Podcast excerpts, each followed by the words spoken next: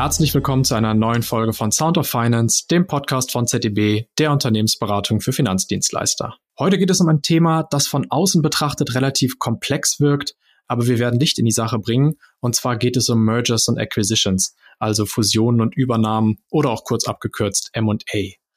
Was sind so die Spielregeln von M&A? Welche Innovationen finden in diesem Markt statt? Und wie steht der Markt eigentlich aktuell da? Und wie sieht die Zukunft wahrscheinlich aus? Mein Name ist Maximilian Huth, ich bin Berater bei ZDB und über diese Fragen spreche ich heute mit meinem Gast, Kai Hesselmann, Co-Gründer und Managing Partner von Deal Circle. Hallo Kai, herzlich willkommen im Podcast. Hallo Max, vielen Dank für die Einladung. Schön, dass du da bist. Kai, stell dich und dein Unternehmen doch gerne unseren Hörerinnen und Hörern kurz vor. Sehr gerne. Ich bin Kai, einer der beiden Gründer von Deal Circle. Deal Circle ist eine Matchmaking-Lösung für den M&A-Prozess. Also äh, hin und wieder werden wir ganz plakativ als das Parship für M&A bezeichnet und äh, so kann man sich es auch ganz einfach vorstellen. Genau, wir kommen gleich noch darauf zu sprechen, was eigentlich die Idee hinter Deal Circle ist und was ihr macht. Was war denn damals die Gründungsidee, die euch angetrieben hat, um Deal Circle zu gründen? Welches Problem wolltet ihr eigentlich lösen? Du, ich habe ähm, mit meinem Mitgründer gemeinsam, wir haben zu zweit gegründet und äh, wir haben davor einige Jahre auf der Private Equity Seite gearbeitet und ähm, unsere Rolle bei dem Fonds war, dass wir neben den Direktinvestment, wo wir als Partner für verschiedene Sektoren verantwortlich waren, eben auch das Deal Sourcing gemacht haben. Und ähm, Deal Sourcing kann man relativ vereinfacht beschreiben als äh, ja, Whining und Dining, also mit den M&A-Beratern dieser Welt ganz viel Kaffee trinken und laufend im Austausch sein, um darüber festzustellen, welche Deals sind gerade im Markt und wo kann man Nachfolgen mit begleiten, wo kann man sich beteiligen, wo kann man Unternehmen kaufen. So und das haben wir sehr, sehr viel gemacht. Mit gut 1000 M&A-Beratern ähm, haben wir sehr, sehr strukturiert immer den Kontakt gehalten mit einem großen CRM-System und mit Besuchsplänen ähm, haben wir dann versucht sicherzustellen, dass wir in den Köpfen der Berater bleiben und wenn sie eben passende Deals für uns haben, wir dann davon auch in Kenntnis gesetzt werden. So. Und sehr viele von diesen Beratungshäusern, vor allen Dingen bei den kleineren Transaktionen, also bei Deals im Bereich vielleicht fünf bis 20, 25 Millionen Euro Enterprise Value, haben uns sehr, sehr oft ihr Leid geklagt, wie schwierig das ist, passende Käufer zu finden und wie viele Transaktionen nicht zum Abschluss kommen, einfach weil kein passender Käufer in den Prozess mit aufgenommen werden konnte. Und das äh, gipfelte dann darin, dass sogar einige Berater gesagt haben, Mensch, wenn ihr eine Idee habt, wer der passende Käufer sein könnte, nehmt den Teaser, nehmt das Info-Memo, verteilt das weiter und äh, wenn ihr einen passenden Käufer findet, gebe ich euch auch gerne etwas Geld dafür äh, weil die Berater einfach Probleme hatten, passende Käufer in den Prozess hineinzubekommen. Und ähm, für uns war das so abstrus, weil wir auf der Käufer, auf der Investorenseite so viel Geld und so viel Zeit investiert haben, um laufend im Austausch zu bleiben mit diesen M&A-Beratungshäusern und auf der anderen Seite die Berater uns sagen, sie finden keine Käufer. Und das kommt im Grunde daher, dass es eine sehr, sehr fragmentierte Marktstruktur ist. Also du hast im Grunde sowohl auf der, ähm, auf der Angebotsseite, also auf der Unternehmensverkaufsseite, sehr, sehr viele Kleinstberatungshäuser, die im Markt ähm, unterwegs sind und auf der anderen Seite tausende Investoren, die gerne investieren würden, aber die eben keinen Zugriff haben auf die Projekte, auf den Dealflow von diesen sehr, sehr kleinen Beratungshäusern. Also im Grunde auf beiden Seiten vom Tisch ein sehr, sehr fragmentiertes Universum. Und in den meisten Märkten, die so strukturiert sind, haben sich irgendwann im Laufe der Zeit eine Art Clearingstelle etabliert. Ja, man könnte, wenn man es abstrakt formuliert, könnte man Amazon als Clearingstelle bezeichnen, ja, die auf der einen Seite ähm, zigtausende Verkäufer zusammenbringt mit auf der anderen Seite Millionen oder Milliarden von potenziellen Käufern. Ja, und Amazon ist eben die Clearingstelle dazwischen, die dann die Parteien zusammenbringt. Oder man könnte ähm, Uber ähm, oder auch Airbnb als Clearingstellen bezeichnen. Also überall da, wo ich eine sehr, sehr fragmentierte Angebot- und auch Nachfrageseite habe, gibt es solche Clearingstellen. Und ähm, im M&A-Markt gab es das aber nicht, weil der Markt ähm, vor allen Dingen, also bis vor damals, äh, vor fünf Jahren, als wir gegründet haben, noch viel, viel mehr als heute, schon eher oldschool ähm, ist, nicht unbedingt technologieaffin ist, sehr, sehr viel aus dem eigenen privaten Netzwerk heraus gearbeitet wird und sehr viele Berater sich auch damals sehr stark darüber definiert haben, dass sie eben ähm, ein eigenes, mehr oder weniger großes Netzwerk haben, das kleine schwarze Büchlein, von dem man oft spricht, darüber dann eben die passenden Käufer finden. Das funktioniert aber eben nicht, wenn die Käuferseite extrem fragmentiert ist und wenn es sehr, sehr schwer ist, einen Überblick zu behalten über das relevante Käuferuniversum. So lange Rede, kurzer Sinn, ähm, genau diese Clearingstelle zu schaffen, das war damals unsere Idee und ähm, haben die Idee dann damals verprobt. Wir haben, glaube ich, so gut 90 Interviews geführt mit M&A-Beratungshäusern, um genau zu verstehen, welches Bedürfnis gibt es wirklich im Markt, wie werden aktuell die Longlist, die Shortlist für die Marktansprache von Käufern erarbeitet und äh, was würden die Berater sich wünschen und was wäre ein Produkt, also wenn sie sich den, das Produkt ausmalen könnten, wie sollte das gestaltet sein? So, und dann haben wir im Grunde als Best-of davon damals das Geschäftsmodell von Deal Circle konzipiert und dann auch Mitte 2018 an den Markt gebracht. Jetzt hast du sehr viel gesagt, genau, ihr versteht euch als Plattform. Du hast gerade die Beispiele auch genannt, wie man sich in Amazon vorstellen kann. Das ist vielleicht ein ganz gutes Beispiel, ähm, um das Thema ein bisschen greifbarer zu machen. Und ihr seht euch quasi als der Matchmaker oder das Bindeglied zwischen den Verkaufsberatern und den Käufern gerade im Small Cap Segment, du sagtest es, 20, 50 Millionen Euro. Das sind also nicht die großen Deals, von denen man in der Zeitung liest. Da reden wir über ganz andere Summen, aber da läuft ja wahnsinnig viel, gerade in diesem kleineren Bereich, von dem der Autonormalverbraucher gar nicht sowas mitbekommt. Aber wenn der ein oder andere Mittelständler dann einen Käufer sucht oder andererseits so ein Unternehmen gesucht wird zum Kauf, dann seid ihr quasi zur Stelle. Genau, richtig. Also man sieht in der Presse immer die, die, die Spitze vom Eisberg, eben die großen Milliardentransaktionen oder auch die genau. äh, mehrere hundert Millionen ähm, Transaktionen. Das sind dann immer sehr, sehr prominente Beispiele, von denen gibt es aber ehrlicherweise nicht so wahnsinnig viele. Diejenigen, die es dann gibt, da hat man dann in der Regel ähm, entweder eine sehr große Investmentbank oder eine sehr große M&A-Boutique, die dann eben den Prozess managt. Ähm, in dieser Größenordnung ist es aber nicht ganz so schwer, das relevante Käuferuniversum im Blick zu halten, einfach weil es gar nicht so viele natürliche Käufer gibt für Transaktionen im mehreren hundert Millionen Enterprise-Value-Bereich. Und auch weil die Beratungshäuser, die in der Größenordnung agieren, meistens selbst Zugang zu allen teuren, kostenpflichtigen Datenbanken haben haben. Die haben ein sehr, sehr gut ausgebildetes Analystenteam. Das heißt, da ist nicht das große Bedürfnis und nochmal die Anzahl der Transaktionen ist auch deutlich geringer als im Small Cap Segment. Im Small Cap ist der Markt gänzlich anders strukturiert. Da hast du jedes Jahr zigtausend Transaktionen. Ich zitiere da immer ganz gern die, die KfW, die macht jährlich ihre Statistiken über die, über die KMU-Nachfolge in Deutschland. So ein KMU-Nachfolgemonitor nennt sich das von denen wird jährlich veröffentlicht. Und äh, vielleicht stelle ich mal dir die Frage, hast, hast du eine Idee, wie viele Unternehmensnachfolgen in den nächsten drei Jahren in Deutschland zu regeln sind? Irgendein also gerade in, die, in dem KMU-Segment meinst ja. du jetzt? Ähm, ja. Boah, gute Frage. Ich würde mal schätzen, ähm, man sagt ja immer so Rückgrat der deutschen Wirtschaft und dass es deutlich mehr Unternehmen in dem Bereich gibt, als man wahrscheinlich denkt. Ich sag mal eine Zahl 10.000. Ja. 10.000 ist nah dran. Die korrekte Antwort ist 600.000. Oh, wow. Ja. Und ähm, woher kommt das? Du hast ähm, eine demografisch bedingte Nachfolgewelle, in der wir schon längst drin sind, die dazu führt, dass eben sehr, sehr viele Unternehmensinhaber einfach mittlerweile das Rentenalter erreichen. Die Babyboomer-Generation kommt jetzt mhm. ins Rentenalter. Und äh, das treibt die Nachfolge. Na, du hast in Deutschland hast du mehr als ein Drittel der Unternehmensinhaber, das älter als 60 ist. Also eine unfassbare Wahnsinn. Anzahl. Also von den gut viereinhalb oder 4,8 Millionen Unternehmen in Deutschland, mehr als ein Drittel der Inhaber ist älter als 60.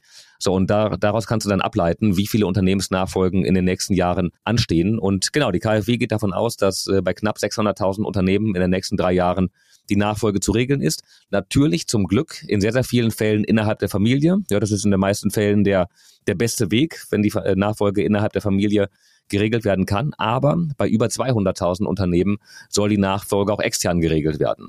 Und ähm, externe Nachfolge bedeutet eben Verkauf. Und das sind dann eben sowohl bei den Kleinstunternehmen dann ähm, Management Buy-in oder Management Buy-out-Situationen, ja, wo eben an eine Fremdgeschäftsführung oder an die bestehende Geschäftsführung das Unternehmen veräußert werden kann, oder eben ein komplett externer Verkauf an externe Investoren. Und das heißt, extrem viele Unternehmensnachfolgen, die geregelt werden müssen, sehr, sehr viele Unternehmen, die verkauft werden und ähm, sehr, sehr viele Kleinstberatungshäuser, die in diesem Marktsegment agieren. Das sind häufig Einzelkämpfer, ähm, die zwar sehr, sehr genau wissen, wie ein M&A-Prozess funktioniert. Ja, die, die haben das, das technische, das, das, das Handwerkszeug, ähm, um Unternehmen zu verkaufen, aber haben ähm, das Problem, dass sie in den meisten Fällen komplett branchenagnostisch agieren. Das bedeutet, sie haben keinen klaren Branchenfokus, sondern das ist dann ein Beratungshaus, das begleitet vielleicht fünf Unternehmensverkäufe im Jahr. Davon werden zwei erfolgreich verkauft, die restlichen drei leider nicht. Aber von diesen fünf ist dann ähm, ein Unternehmen vielleicht in der Metallverarbeitung, Eins kommt aus dem Bereich äh, Sanitärtechnik und genau, ja. ja. und dann das, das, das dritte ist dann ein Pflegeheim. Ja. Und äh, bei jedem ähm, Unternehmen muss der Berater wieder komplett bei Null anfangen zu recherchieren. Wer könnten die passenden Käufer sein? Wer möchte einen Metallverarbeiter erwerben? Wer möchte ein Sanitärhaus ähm, kaufen? Und äh, wer möchte einen Pflegedienst kaufen? Deswegen scheitern eben extrem viele ähm, Unternehmensverkäufe, weil es für die Berater in diesen Größenordnungen sehr, sehr schwer ist, das relevante Käuferuniversum im Blick zu behalten. Und äh, sagt ja gerade, viele von den Beratern, die in dem Marktsegment agieren, haben vielleicht fünf, sechs Unternehmensverkäufe im Jahr. Um dir ein Gefühl zu geben und das mal in Relation zu setzen, wir begleiten aktuell äh, sechs Unternehmensverkäufe pro Tag. Ja, das heißt, im. Gesamtjahr werden das deutlich über 1000 äh, Transaktionen sein, die wir mit begleiten. Und darüber haben wir einfach eine sehr, sehr hohe Transparenz über das Käuferuniversum, weil wir einfach in einem sehr, sehr regelmäßigen Austausch sind, branchenagnostisch über alle Branchen hinweg mit den äh, passenden Käufern. Also sehr komplexes Themenfeld und du sagst auch, also dieser demografische Wandel, der uns ja allen ein Thema ist, wenn es beispielsweise um Rente etc. geht, aber unter dem Aspekt hat man das Thema gar nicht auf dem Schirm, ne? Dass, dass sich dann da auch für die Nachfolgeregelung da so viele Anknüpfungspunkte dann für euch auch ergeben. Ich möchte noch mal ganz kurz einen Schritt zurückgehen, ähm, noch mal auf euer Vorgehen bei diesem Matchmaking zu sprechen kommen. Ja. Wie geht ihr konkret vor, wenn es jetzt darum geht, Verkaufsberater und Käufer zusammenzubringen? Mhm. Du sagtest schon, du hattest initial einige Kontakte und ein Netzwerk. Das habt ihr in den Jahren ausgebaut. Aber wie ist da so euer Vorgehen? Genau. Also in der Tat war das Netzwerk zur Gründungszeit hilfreich, um direkt operativ starten zu können. Ja, das war dann, vielleicht kann man das einen unfair advantage nennen, weil wir halt eine bestehende, bestehendes Vertriebsnetz hatten am Tag eins, äh, als wir losgelegt haben. Aber davon profitieren wir heute mittlerweile weniger. Da müssen wir uns über andere Dinge differenzieren. Der Kern von Deal Circle ist eine sehr, sehr große Käuferdatenbank, wo wir gut eine Viertelmillion Käuferprofile drin haben. Und äh, aus dieser großen Datenbank heraus identifizieren wir individuell für jedes Verkaufsmandat eine, man könnte sagen, eine kuratierte Liste mit passenden Käufern. Ja, das heißt, der Modus ist so, der M&A-Berater kommt auf uns zu und ähm, sagt sinngemäß Deal Circle, ich habe folgendes Verkaufsmandat, wer könnten dafür die passenden Käufer sein? So, und bei uns startet dann der Research-Prozess, der ist sehr, sehr stark automatisiert, aber oder teilautomatisiert könnte man sagen. Also im ersten Schritt sind äh, intelligente Matching-Algorithmen, die aus der großen Käuferdatenbank heraus ähm, eine Longlist generiert. Ja, die Longlist trägt ihren Namen dann aber auch zurecht. Also das ist eine, eine sehr, sehr lange Liste mit ähm, potenziellen Käufern und da sind deutlich mehr Namen drauf, als nachher in den Prozess mit aufgenommen werden können. Ja, im, im Schnitt sind es immer so 50, 80, vielleicht 100 potenzielle Käufer, die man in einen Verkaufsprozess auf, aufnimmt. Aber eben nicht 1000. Das heißt, aus der sehr, sehr langen Longlist muss dann eben die Shortlist erzeugt werden. Und ähm, das macht bei uns ein Team von äh, Research-Analysten. Ja, wir haben insgesamt knapp 80 Mitarbeiter und ähm, eben auch ein sehr, sehr großes Research-Team, was dann mit einem sehr, sehr strukturierten äh, Prozess aus der Longlist heraus die Shortlist identifiziert. So und so, das ist ein Prozess, der dauert ungefähr einen Tag. Ja, wenn das der M&A-Berater selbst macht, dauert das in der Regel ähm, so ein bis zwei Wochen, so eine Longlist zu überzeugen. Bei uns dauert es ja mittlerweile auch nicht mehr einen ganzen Tag, eher so ein Dreivierteltag. Wir arbeiten daran, dass die ähm, Durchlaufzeiten immer, immer kürzer werden natürlich und die Automation immer stärker greift. Aber wir machen immer noch eine 100% Qualitätskontrolle von jedem Käuferlied, von jedem Vorschlag, der auf unserer Shortlist steht. Im Endeffekt ähm, erhält der Berater nachher von uns eine, ähm, eine Shortlist mit passenden Käufern für sein Verkaufsmandat und ähm, kann uns dann die Freigabe erteilen für die Käufer, die auch in den Prozess mit aufgenommen werden sollen. Verstehe. Du hast gerade einen sehr interessanten Aspekt genannt. Du hattest von intelligenten Algorithmen gesprochen, gerade am Anfang des Prozesses äh, bei der Generierung der Longlist, wenn ich dich richtig verstanden habe. Bei diesem Thema Algo intelligente Algorithmen, da muss ich direkt an den Hype äh, denken, der vor ein paar Monaten losgetreten wurde rund um ChatGPT und Co. Inwiefern nutzt ihr diese Technologien einfach im Rahmen eures Produktes? Also was für innovative Lösungen setzt ihr dort ein? Ja, nutzen wir in der Tat an vielen verschiedenen Stellen und ähm, auch im M&A-Markt. So altbacken wie er in manchen Facetten ist, findet natürlich mittlerweile auch, auch immer mehr Technologie Einzug. Ähm, auch wenn das viele M&A-Berater vielleicht noch nicht wahrhaben wollen. Ich war gerade letzte Woche auf einer Veranstaltung, da habe ich mich geschämt für unsere Zunft. Da ging es in der Tat auch um das Thema KI und es wurde es aber eher so ein bisschen belächelt und äh, ein Berater hat dann eine eine Umfrage präsentiert, die innerhalb von M&A-Beratern gemacht wurde und zwar äh, die Frage, ob die Berater davon ausgehen, dass in den nächsten fünf Jahren durch KI, durch Technologie ihr Job verändert wird. Und äh, satte 54 Prozent der befragten Berater gingen davon aus, dass KI in den nächsten fünf Jahren keine Auswirkungen auf ihren Job haben wird.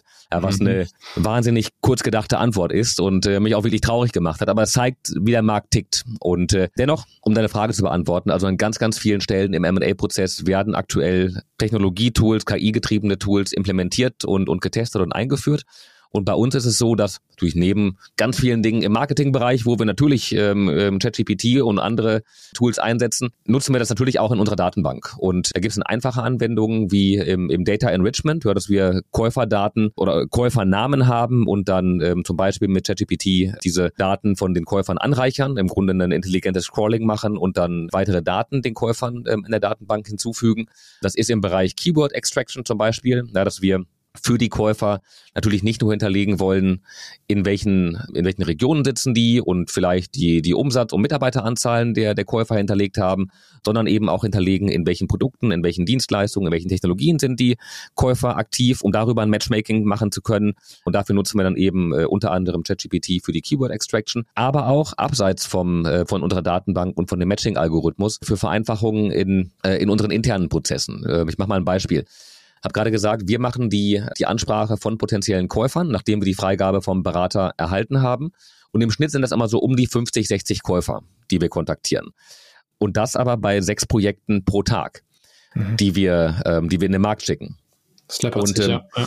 Genau, es sind sehr, sehr viele E-Mails, die rausgehen und natürlich zum Glück auch sehr viele E-Mails, die wir dann automatisiert, äh, die wir dann zurückerhalten. Und diese Rückmeldungen, die werden automatisiert weiterverarbeitet. Und ähm, da hat uns dann die Technologie auch ein Stück weit überholt. Ähm, also bis Anfang, ja, bis so bis Q1 diesen Jahres hat unser Tech-Team daran gearbeitet, so einen Classifier ähm, selbst zu programmieren. Das heißt, selbst eine Art KI anzulernen, die aus Meldungs-E-Mails heraus rauslesen kann, hat der ähm, ähm, Kontakt, hat er Interesse, hat er kein Interesse an dem Deal. Wenn er kein Interesse hat, warum hat er kein Interesse an dem Deal? Hat er vielleicht Begründungen mitgeliefert? Und da haben wir selbst ähm, eine, ja, ein, ein LLM ein äh, Large Language Model trainiert und ähm, haben eben versucht, das selbst aufzubauen. So, dann kam ChatGPT. Ja, Ende letzten Jahres ging das los. Und ähm, im Grunde, während wir selbst daran gearbeitet haben, da eine Lösung zu basteln, kam dann eben ChatGPT.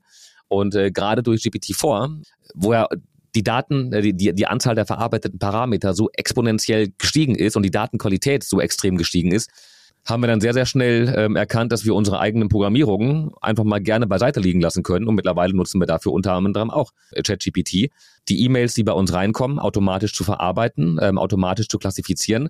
Hat der Gegenüber Interesse? Hat er kein Interesse? Wenn er kein Interesse hat, warum hat er kein Interesse? Die Daten daraus zu extrahieren, in unsere Datenbank hineinzuspielen und sogar automatisiert äh, Rückmeldungen zu generieren. Ja, das heißt, das sind ganz einfache Anwendungen, aber bei fünf oder sechs M&A-Deals pro Tag und im Schnitt 50, 60, teilweise aber auch mal 150 ähm, E-Mails, die extern versendet werden und die dann eben auch beantwortet werden von externen Parteien, ist es für uns, für unser Support-Team, ähm, eine erhebliche Arbeitserleichterung, sowas eben automatisiert weiterzuverarbeiten. Es geht, geht fast gar nicht anders, wenn man diese, diese Masse dann auch bewältigen möchte. Ne? Also, ähm, also bis vor einem Jahr haben wir das noch komplett manuell gemacht. Mhm, mhm. Also ja, auch so wir, haben, wir haben ein großes Team von, von sehr, sehr fleißigen Kollegen und Kolleginnen, die eben im Support arbeiten und äh, natürlich in vielen Fällen immer noch manuell darauf schauen. Aber das ist eine extreme Effizienz, ein extremer Effizienzgewinn, dadurch, dass wir das eben automatisiert jetzt einsetzen können. Ja, ja, und was du eben meintest, Kai, äh, glaube ich dir auch sofort, ähm, wo du von deiner Erfahrung bei dieser Konferenz berichtet hast.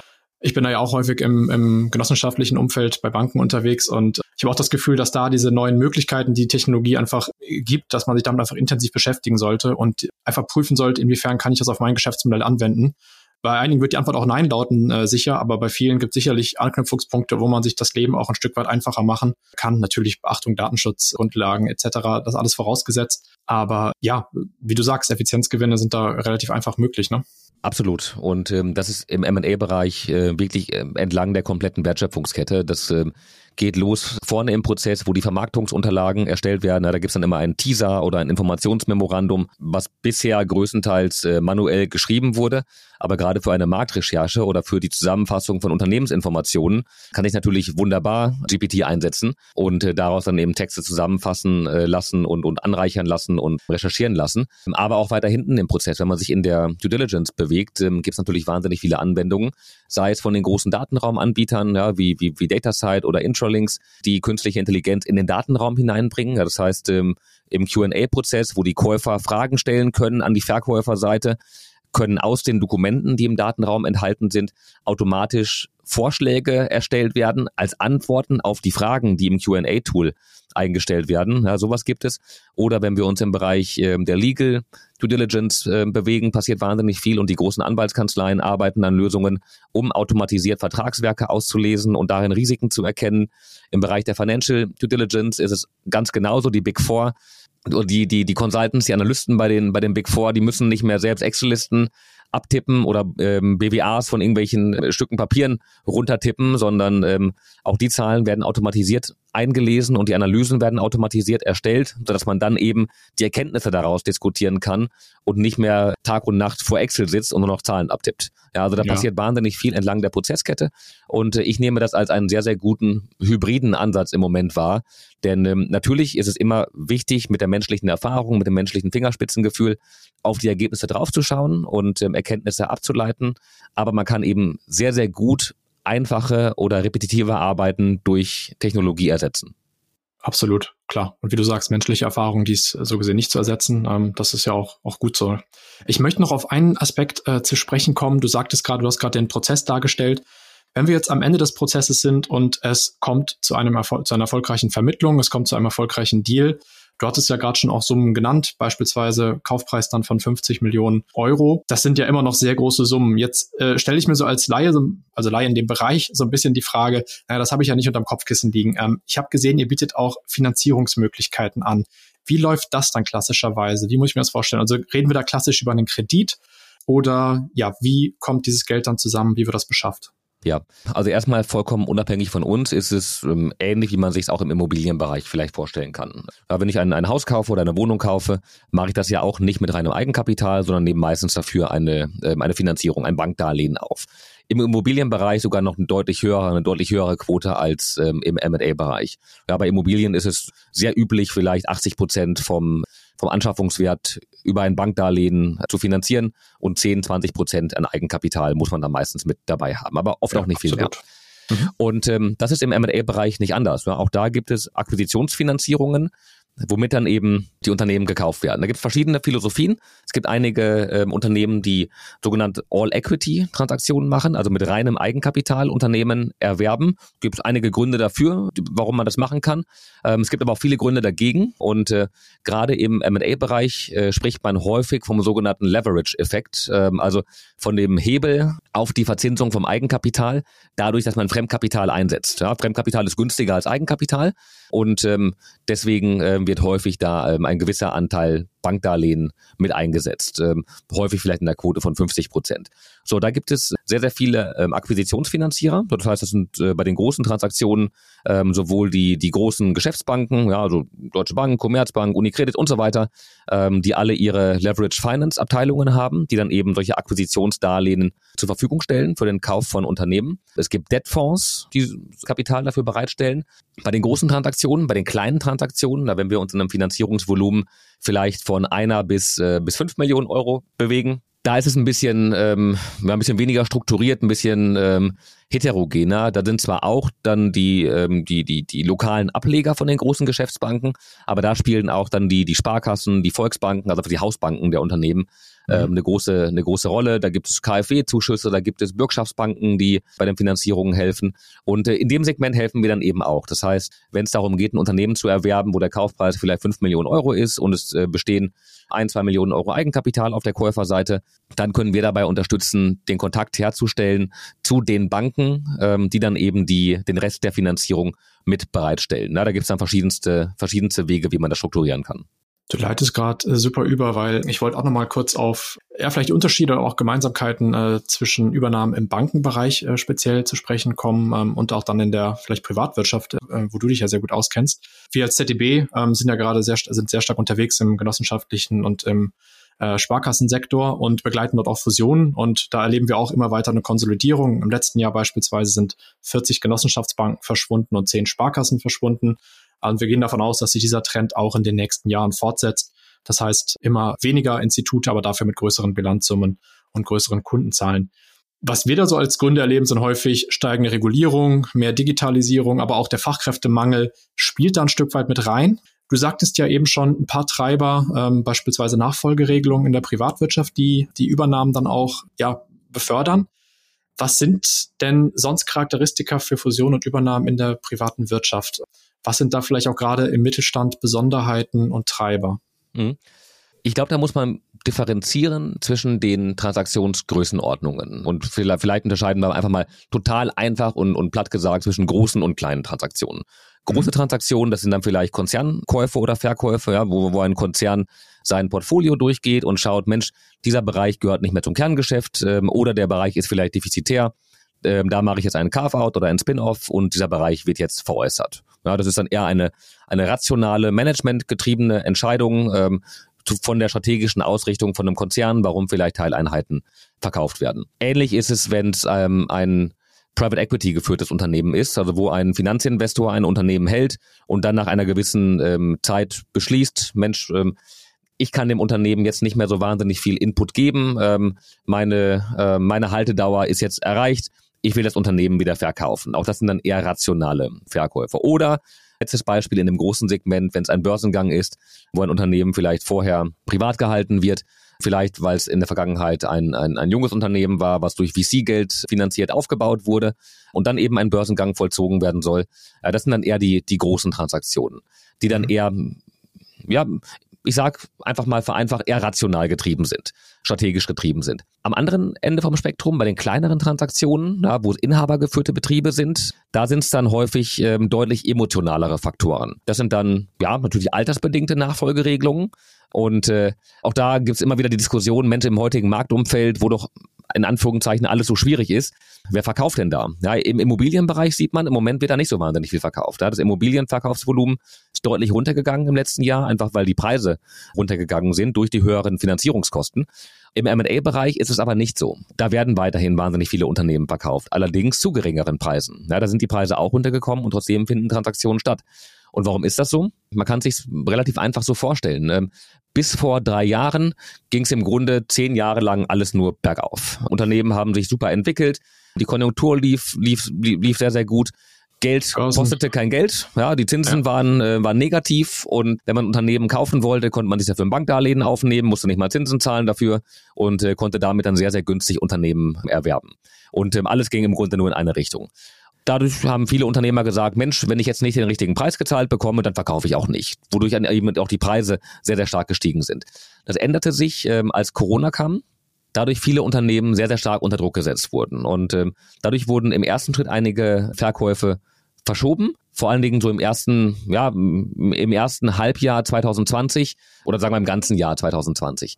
2021 ähm, lief dann wieder relativ rund, weil man gemerkt hat, ach Mensch, bei den meisten Unternehmen waren die Auswirkungen von Corona gar nicht so hoch und das Geld blieb weiterhin wahnsinnig billig und die Kapitalmärkte ja. wurden geschwemmt mit, mit neuem Kapital und allen möglichen Unterstützungen und Hilfen von der Politik. Das heißt auch 2021 wahnsinnig viel M&A.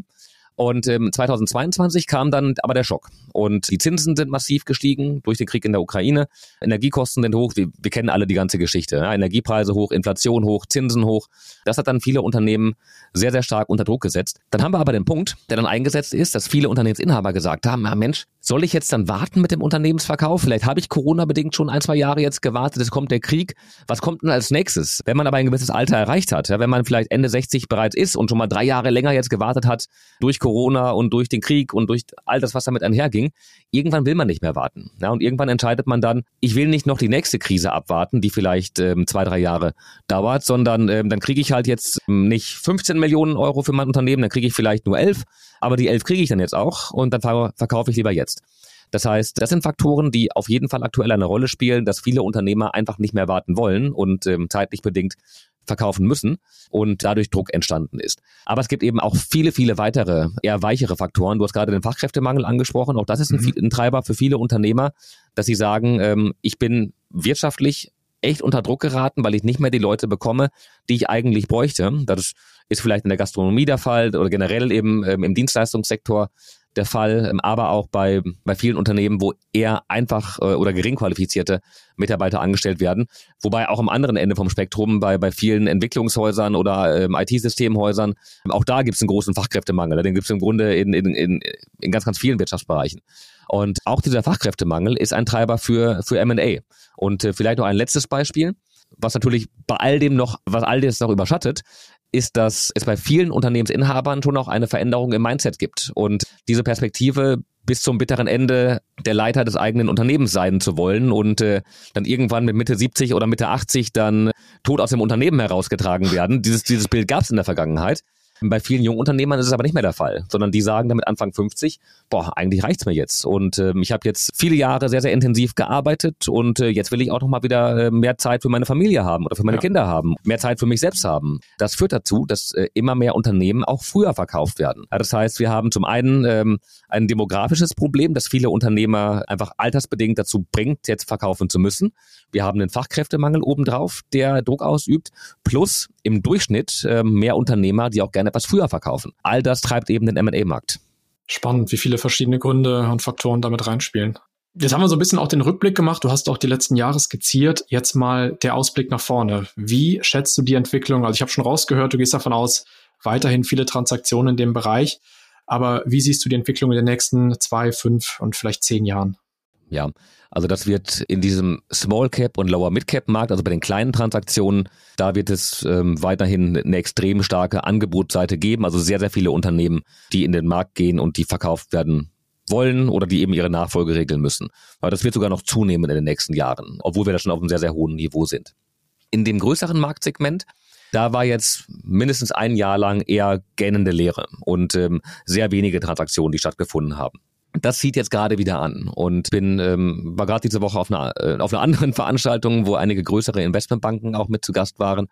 Die sagen, dass sie jetzt ähm, wieder sehr sehr intensiv daran arbeiten, größere Verkaufsprozesse vorzubereiten. Die Zinsen sind zwar weiterhin hoch, was per se die Bewertungen runtergedrückt hat, aber man hat wieder eine klarere Perspektive, was äh, finanzierungsseitig in den nächsten Monaten passiert. Ja, der, der große Anstieg der Zinsen, der hat jetzt stattgefunden. Vielleicht geht es nochmal ein kleines Stückchen nach oben, aber nicht mehr so dramatisch wie im letzten Jahr.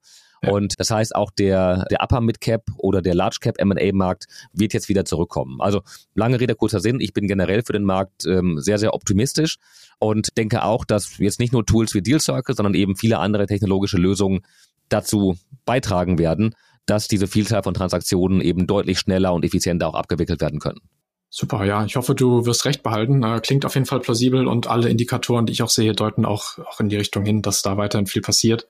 Ja, wie du auch gesagt hast, ne, Technologie getrieben auch diese Entwicklungen dann weiter stattfinden und ihr davon natürlich dann auch profitiert und dazu da wirklich einen Mehrwert stiften könnt.